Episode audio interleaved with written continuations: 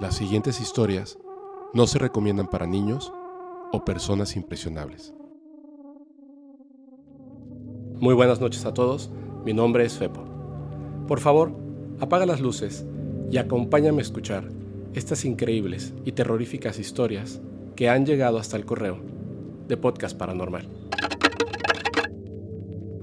La siguiente historia nos las envía nuestro amigo Alfonso Gaitán y se titula Sandy y Ike. En el año 2003 aproximadamente, no conozco el año exacto, porque no le gusta mucho platicar a mi prima del tema. Pasó en el pueblo de San Marcos, Texas, un pueblo muy chico, a 40 minutos aproximadamente de Austin, Texas. Mi prima llamada Sandy vivía a las afueras del pueblo, del lado más alejado a la civilización, por así decirlo. Es decir, muy alejado de tiendas, o de carreteras. Era una casa en renta, muy económica, pequeña y pues vieja también. En esa casa vivía mi prima, de aproximadamente 22 años, Sandy, y su esposo Ike, de aproximadamente 23. Llevaban uno o dos años de casados. Sandy trabajaba en una empresa cercana al pueblo, y su esposo, llamado Ike, trabajaba para la National Guard de Estados Unidos de Norteamérica. Ella estaba embarazada de seis meses y para tener todo más cerca, decidieron mudarse a esta casa. Los acontecimientos que a continuación te relataré comenzaron a ocurrir desde el primer día en que llegaron a esta casa. Cuando se estaban mudando, ella sentía una mirada muy pesada de algo o alguien, sin realmente saber de dónde se originaba esta mirada. Lo pasó por alto y no tomó mucha importancia. Tampoco se lo comentó a su esposo, Ike, pues él era escéptico y probablemente no le creería. Normalmente Sandy llegaba de su trabajo dos o tres horas antes de la llegada de Ike y comenta que al pasar de los días sentía que no estaba 100% cómoda en este lugar. Pensaba que quizá era por el cambio de casa y por estar solos.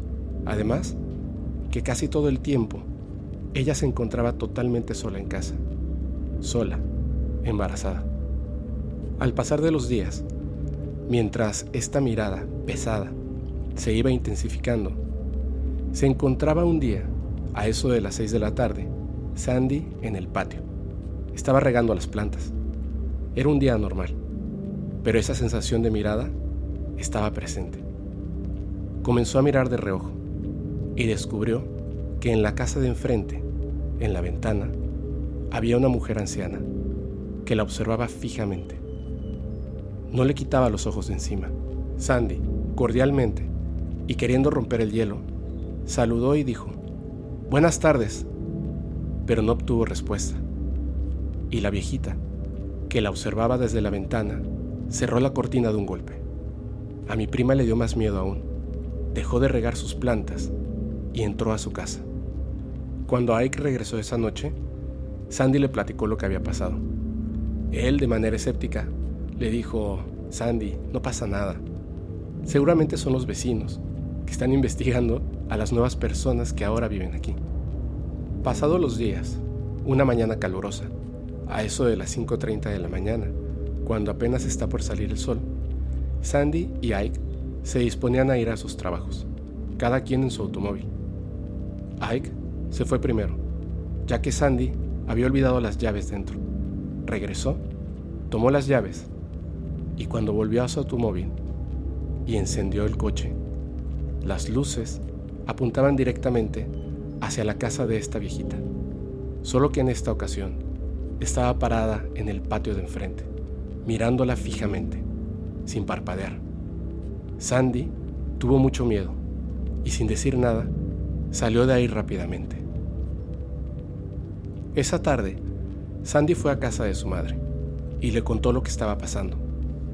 Ella le pidió que no platicara con extraños. La gente a veces es muy rara, le dijo. Pero más allá de eso, solamente obtuvo un consejo de su madre.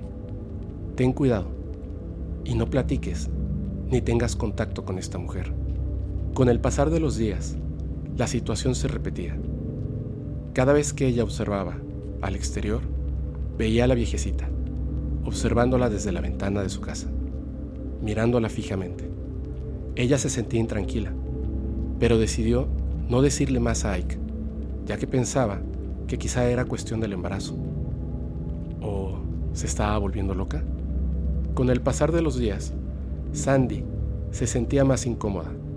La situación se repetía una y otra vez.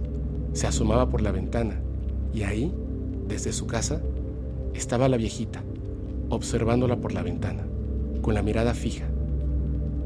Ella se sentía muy incómoda al respecto, pero decidió no decirle nada a Ike. Pensó que quizá solo era producto de su imaginación. Un mes después, cuando ya tenía siete meses de embarazo, recibió su incapacidad. Así que Sandy se quedaba ahora todo el día en casa. Y la situación continuaba. Esa mujer, esa viejita, parecía que vivía pegada a la ventana, observando directamente hacia la casa de Sandy y Ike. Una noche, mientras Sandy lavaba los platos, observó por la ventana. Grande fue su susto, pues la viejita se encontraba parada en el patio de su propia casa. Estaba dentro, viéndola fijamente. Ella por el susto dejó caer un plato y corrió. Ike estaba viendo la televisión en la recámara. Cuando Sandy entró llorando, le dijo lo que había pasado. Ike se rió y le dijo, creo que estás exagerando. Vamos, saludemos a la vecina. Seguramente todo tendrá una explicación simple. Esa misma noche, salieron de su casa, cruzaron a la casa de enfrente. Las luces estaban apagadas. Primero tocaron al timbre, pero no hubo respuesta. Decidieron abrir la reja y caminaron hasta la entrada principal. Tocaron a la puerta, una y otra vez. Parecía que la casa estaba vacía. Nadie respondía. Todo estaba en absoluto silencio. Con un poco de miedo, Ike le dijo a Sandy, ¿sabes qué? Mejor regresemos a la casa. Decidieron no seguir hablando del tema. Simplemente se acostaron y durmieron. Unos días después, Sandy recibió la llamada de Ike, que le decía que tendría que quedarse a cubrir el turno nocturno, por lo que no podría acudir esa noche a casa. Sandy decidió permanecer dentro todo el día. Así que se puso a hacer quehaceres. Por la noche, estaba en el cuarto de lavado, lavando su ropa y la de Ike, cuando de repente escuchó un ruido y desde la ventana se asomó. En la calle estaba la viejita, cruzando hacia su casa. Caminaba lentamente. Ella, al verla, se asustó, apagó la luz y corrió hacia su cuarto. Se metió bajo las sábanas y comenzó a rezar, pensando que quizá si hacía silencio, ella no sabría que estaba en casa. En ese momento sonó el timbre de su casa. Ella se mantuvo en silencio. Y entonces tocaron fuertemente a la puerta. Sandy estuvo un rato, en la oscuridad, bajo las sábanas. Pero el sonido en la puerta no regresó tampoco el timbre. Armada de valor, salió cuidadosamente, tratando de no hacer ningún ruido. Se acercó a la puerta principal, en la oscuridad, y miró por el ojillo de la puerta. Ahí afuera estaba la mujer anciana, viéndola fijamente. Ella se cubrió la boca para evitar hacer algún ruido. ¿Era quizá algo de su imaginación?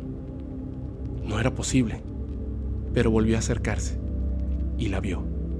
Estaba ahí. Armada de valor le gritó, ¡Fuera! ¡Vete de aquí!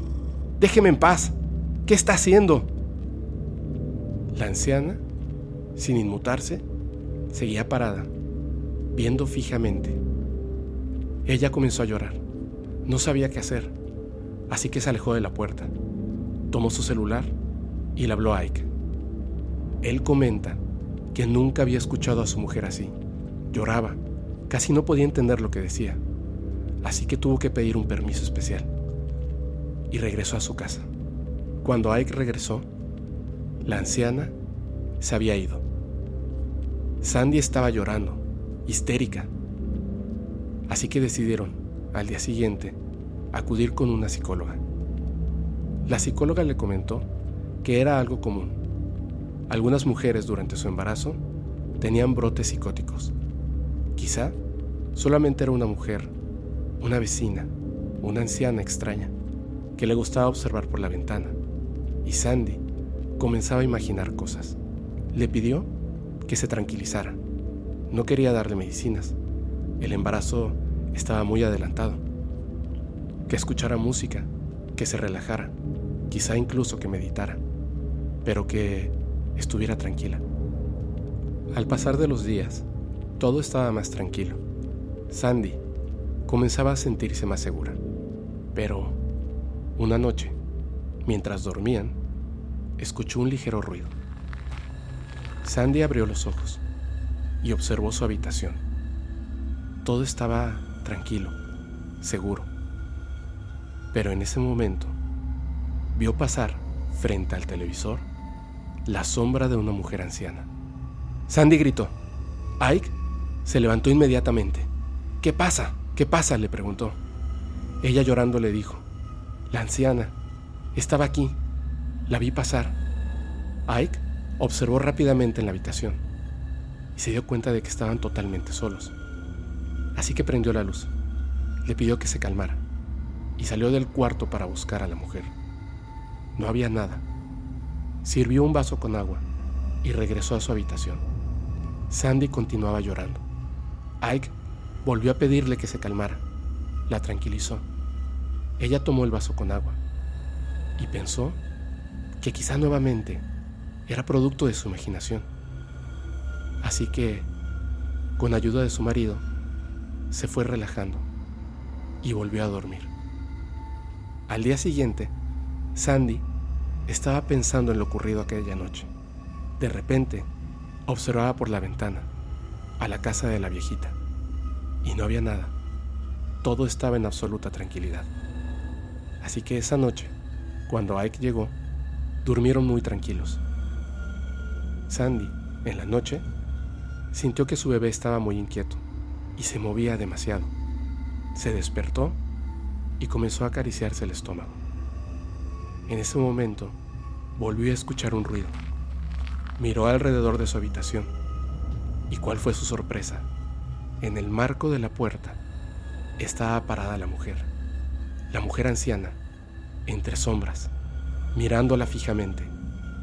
Ella pensó que nuevamente se trataba de su imaginación, así que cerró los ojos muy fuerte. Estaba segura que al abrirlos, esa sombra no estaría ahí. Pero cuando los abrió, la mujer seguía parada en el marco de la puerta observándola fijamente. Ella se quedó observándola también, tratando de buscar una explicación. Eso no podía ser una mujer, era una sombra, una simple sombra.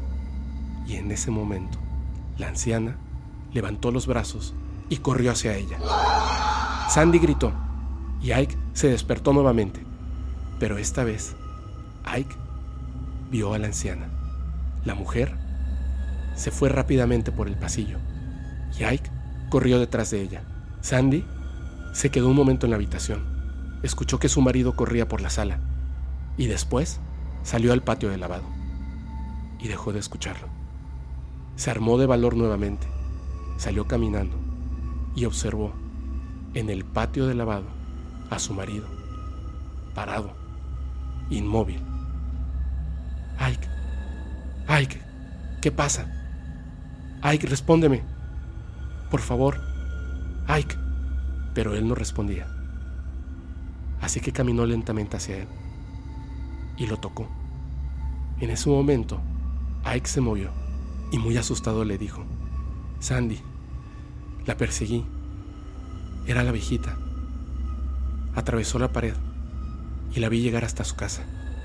Se volteó y me observó y ya no pude moverme más. Estaba como congelado, hasta que tú me tocaste. En ese momento, en esa misma noche, Sandy y Ike hicieron las maletas y dejaron esa casa. Se fueron a casa de los padres de Ike. Ellos recuerdan que esa madrugada Sandy y Ike llegaron con la cara pálida, totalmente espantados. Les contaron lo sucedido y sabían que tenían que proteger al bebé. Al día siguiente, y próxima a dar a luz, Sandy fue a ver a una santera. Esta mujer le dijo que lo más seguro es que se trataba de un espíritu. Un espíritu que no quería cruzar al otro lado. Un espíritu que quería renacer. Así que le preparó un amuleto de 4 centímetros aproximadamente, con un listón rojo. Sandy lo enterró en el patio de enfrente, de la casa de sus suegros, donde estuvo viviendo hasta que dio a luz. Como podrán deducir, las miradas pesadas y la sensación extraña no volvió. Sandy y Ike no volvieron a esa casa, jamás. Decidieron a partir de ese momento que los sucesos paranormales eran reales y era muy importante, en todo momento, proteger a su bebé.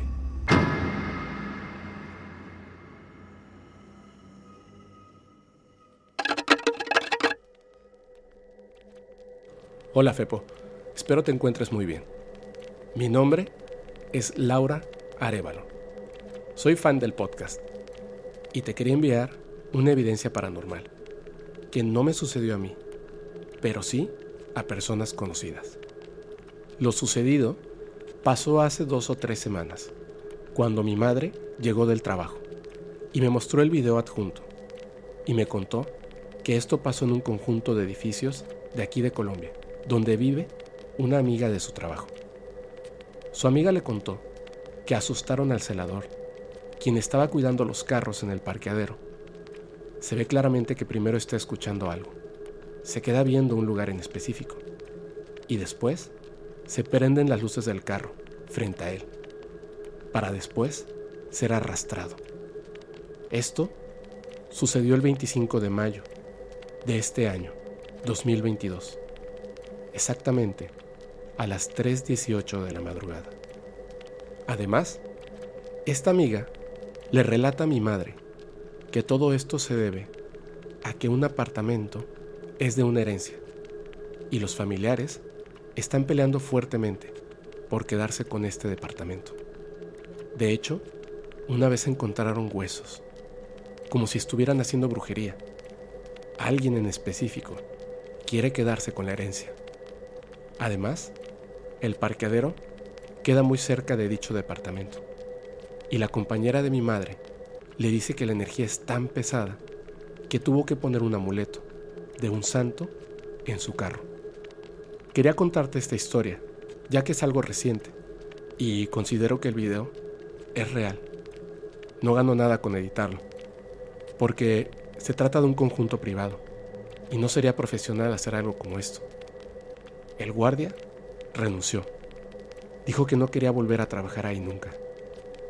Además, como puedes ver, se trata del video de una cámara de seguridad. Y no se ve, por supuesto, ninguna cuerda amarrada al hombre. Lamentablemente, no sé qué escuchó el guardia, justo antes de ser arrastrado, pues renunció y no quiso hablar más nunca de lo sucedido.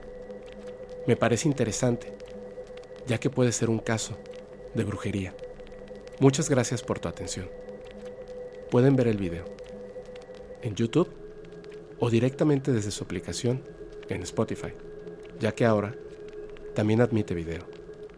Disfrútenlo.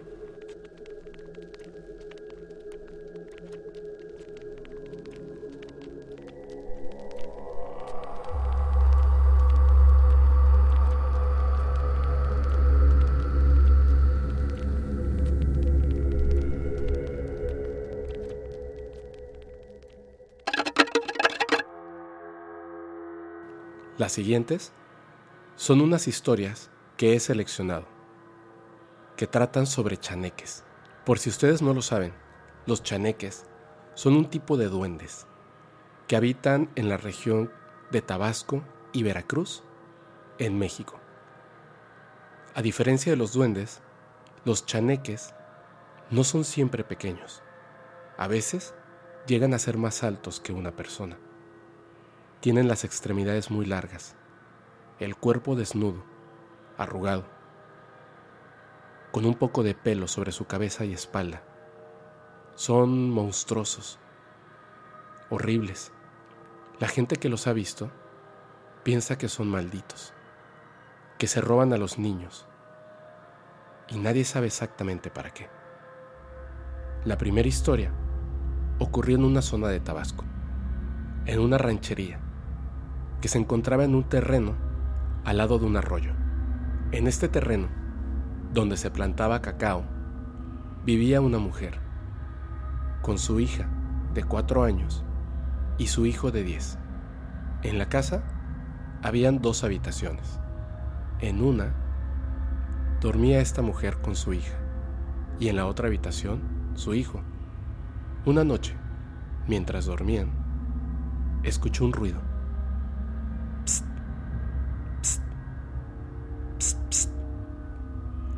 Si trataran de despertar a alguien, pero con delicadeza.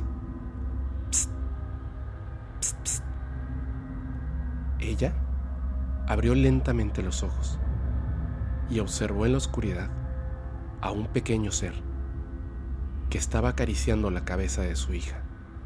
Lo extraño, además de lo horrible que era, es que el ser estaba vestido con la ropa de su hijo.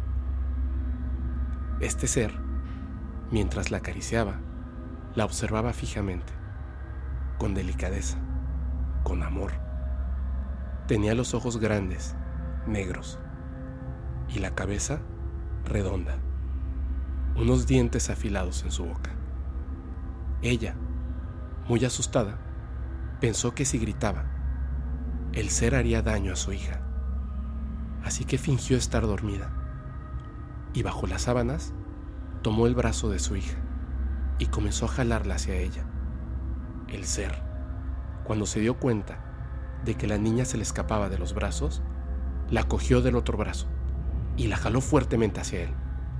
Ella no soltó a su hija y la jaló con más fuerza. La niña comenzó a gemir, comenzó a despertar. El ser observaba a la niña como si no entendiera qué era lo que pasaba y la jalaba con más fuerza, mientras generaba un ruido, un ruido extraño, como un chillido. La mujer dio un tirón muy fuerte y jaló a su hija hacia ella y la abrazó. En ese momento, en un parpadeo, el ser desapareció. La mujer se levantó mientras su hija lloraba, prendió las luces y corrió al cuarto de su hijo. En el cuarto estaba su hijo, totalmente dormido, desnudo. El ser se había robado las ropas de su hijo, quizá para hacerse pasar por él y robarse a la niña, y que ella no se asustara. Hola Fepo, mi nombre es Carlos. Cuando era más joven y tenía 16 años, fuimos a visitar a mi abuela en un pueblo de Veracruz. Mi hermano, Bruno, en ese entonces tenía 6 años y mis padres decidieron dejarnos ahí por el fin de semana.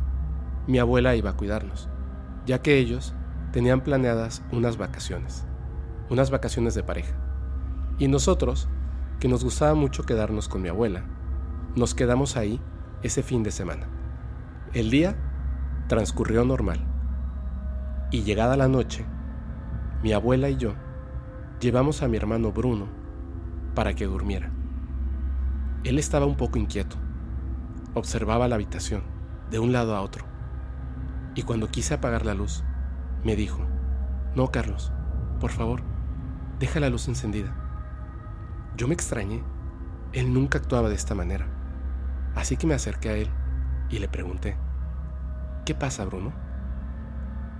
Carlos, hay... hay un ser aquí. Está escondido. Está en el ropero. Y está esperando a que yo me duerma. Y me va a llevar con él. Por favor, ¿te puedes quedar aquí conmigo? Y deja la luz encendida. Yo pensé que mi hermano estaba fingiendo para no dormir esa noche. Así que le dije, no, Carlos, no te preocupes, no pasa nada. Mira, me levanté, caminé hacia el ropero y abrí las puertas. Por supuesto, no había nada adentro. Y le dije, ¿ves? Aquí no hay nada, no hay ningún ser, nadie te quiere llevar. Por favor, duérmete ya. Carlos, desde su cama, observó dentro del ropero. Sentí cómo se relajó un poco, como si efectivamente se diera cuenta de que no había nada dentro. Así que se acomodó. Yo lo arropé en la cama. Apagué la luz y salí del cuarto. Mi abuela estaba sentada en el comedor. Había preparado dos tazas de chocolate, una para ella y una para mí. Así que me senté y comenzamos a platicar, de cosas banales, sin importancia, de la escuela, de la familia, de la vida en general, cuando de repente había pasado como una hora y escuchamos algo horrible. Mi hermano, Bruno, gritó. Yo me levanté tan fuerte que la silla cayó al suelo. Corrí al cuarto, abrí la puerta y prendí la luz. Mi hermano no estaba ahí. Era imposible que saliera por la ventana, ya que tiene un enrejado. Solamente pudo haber salido por la puerta, pero mi abuela y yo lo hubiéramos visto. Así que grité para pedirle ayuda. Abuela, abuela, Bruno no está aquí. Ella entró al cuarto y revisó bajo la cama. Yo volteé hacia el ropero. El ropero que yo había revisado. Estaba cerrado. Abrí la puerta y estaba vacío. Escuchamos ruidos fuera de la casa, así que cogí una lámpara y salimos corriendo. Mi abuela me cogió fuertemente del brazo, ya que yo iba tan rápido parecía que nos íbamos a caer. Gritábamos en la noche, Bruno, Bruno, ¿dónde estás? Bruno. Pero Bruno no contestaba. Era imposible. Hace un momento estaba ahí. Lo buscamos y caminamos por el patio. Debo aclarar que estos patios son muy grandes, ya que hay plantíos y para llegar a otra casa hay que caminar mucho. En la oscuridad, mientras yo apuntaba con la lámpara y estaba realmente asustado, de repente mi abuela me dijo, tranquilo, mira, ahí está, en ese árbol. Y efectivamente, había algo así como un niño parado bajo un árbol, escondido entre las hojas. Comenzamos a caminar hacia él, y yo sentí como el miedo me recorría toda la espina dorsal. Conforme nos acercábamos y lo alumbraba con la lámpara, me daba cuenta de lo peor. Aquel no era Bruno, no era mi hermano, era otra cosa. Era un ser casi humano desnudo, con las piernas largas, la piel arrugada, grisácea, casi sin cuello, con los ojos negros, como los de un tiburón, observando fríamente hacia la nada, casi inmóvil, como si no estuviera respirando. Mi abuela, que por supuesto no podía ver igual que yo, decía, Bruno, Bruno, Aquí estamos. Bruno, ¿estás bien? En ese momento, yo la detuve y le dije casi susurrando, abuela, no hagas ruido. Ese de ahí no es Bruno. Mi abuela se asustó. Me apretó fuertemente el brazo. Yo seguía apuntando con la lámpara a este ser. En ese momento, volteó a verme. Yo sentí que me moría. Tomé a mi abuela del brazo y comenzamos a caminar de regreso en dirección a la casa, muy rápido, tratando de escuchar si el ser nos seguía, pero más preocupado aún, porque Bruno no estaba. Entramos a la casa. No sabíamos qué hacer. ¿Llamar a la policía? ¿Cómo podríamos pedir ayuda? Y en eso escuchamos un nuevo ruido que provenía de la habitación. Entramos rápidamente. Era un sollozo. Alguien que lloraba. Yo me agaché y descubrí a Bruno debajo de la cama. Estaba ahí, sucio, llorando. Lo saqué poco a poco de debajo de la cama. Él sollozaba. Estaba como en shock. Repetía una y otra vez. Me defendí. Me escapé. Por favor, no me dejes solo.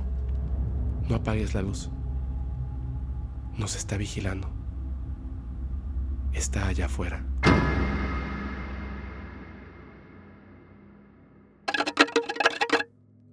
La siguiente no es una historia. Es un texto que llegó al correo de podcast paranormal. Me decidí a contar esto ya que si en algún momento llegara a ocurrirme algo, y tómenselo muy en serio, quiero que sepan que fui amenazado. El texto tiene un título, que es, ya es hora de empacar mi equipaje. Quizá no tenga mucho sentido, pero cuando llegue al final, van a entenderlo.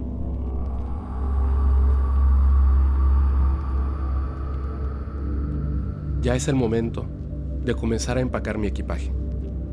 Debo pensar muy bien cuál es el equipo que necesito llevar para esta misión. ¿Quién lo diría?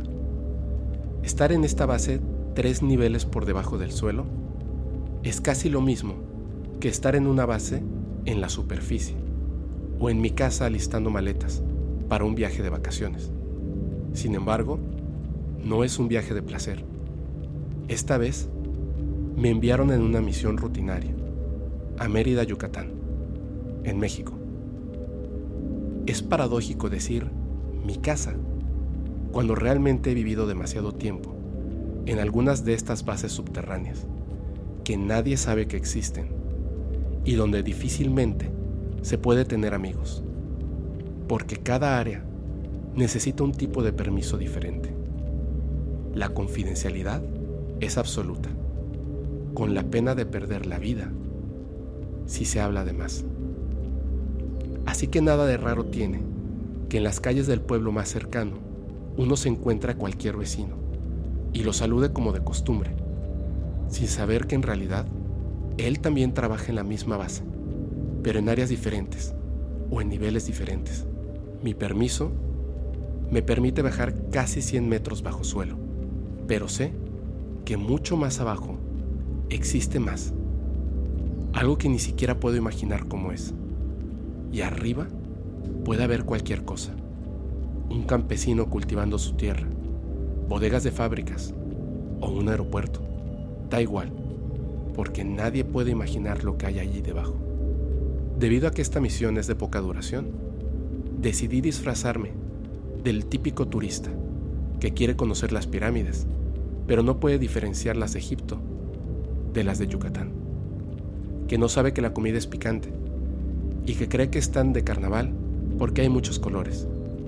Viste pantalón corto, camisa de flores, gafas oscuras, sombrero blanco y unas medias negras que apenas asoman de las botas de cuero, color marrón. Esto es mucho mejor que mi uniforme totalmente negro, que afortunadamente ha caído en desuso para mí.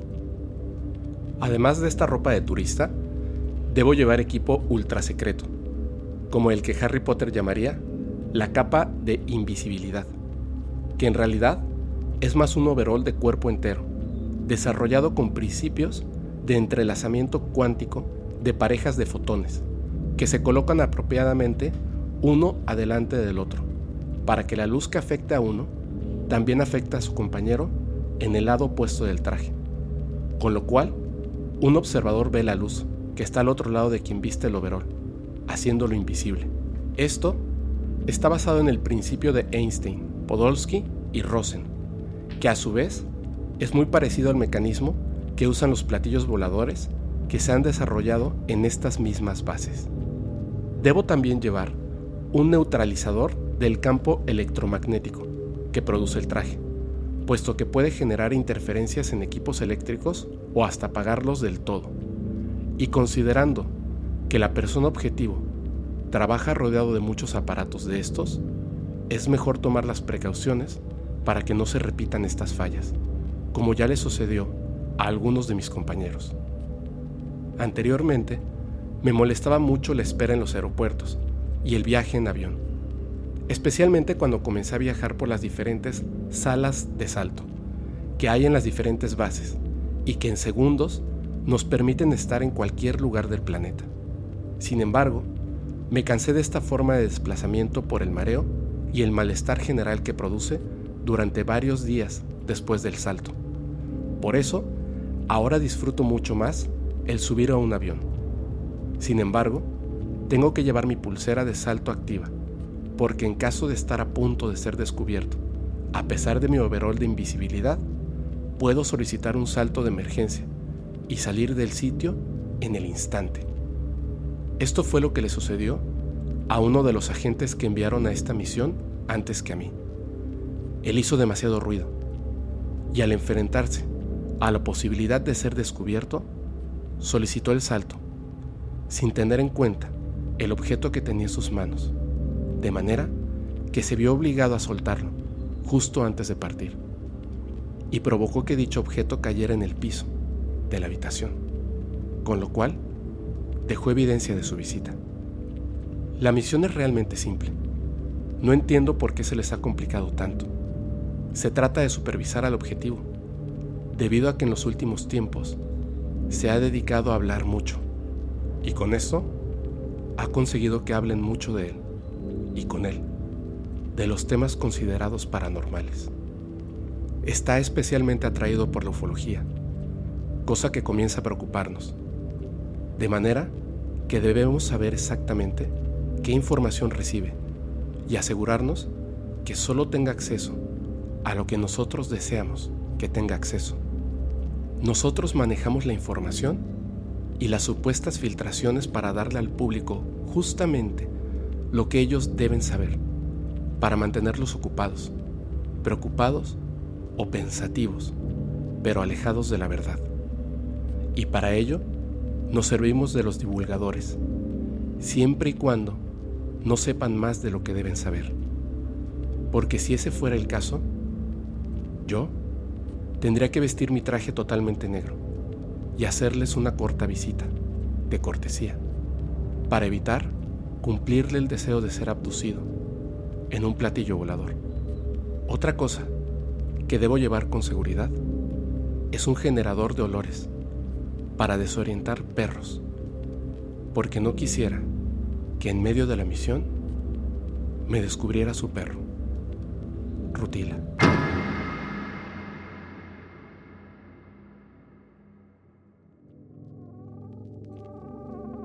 Los fenómenos paranormales se presentan de distintas formas.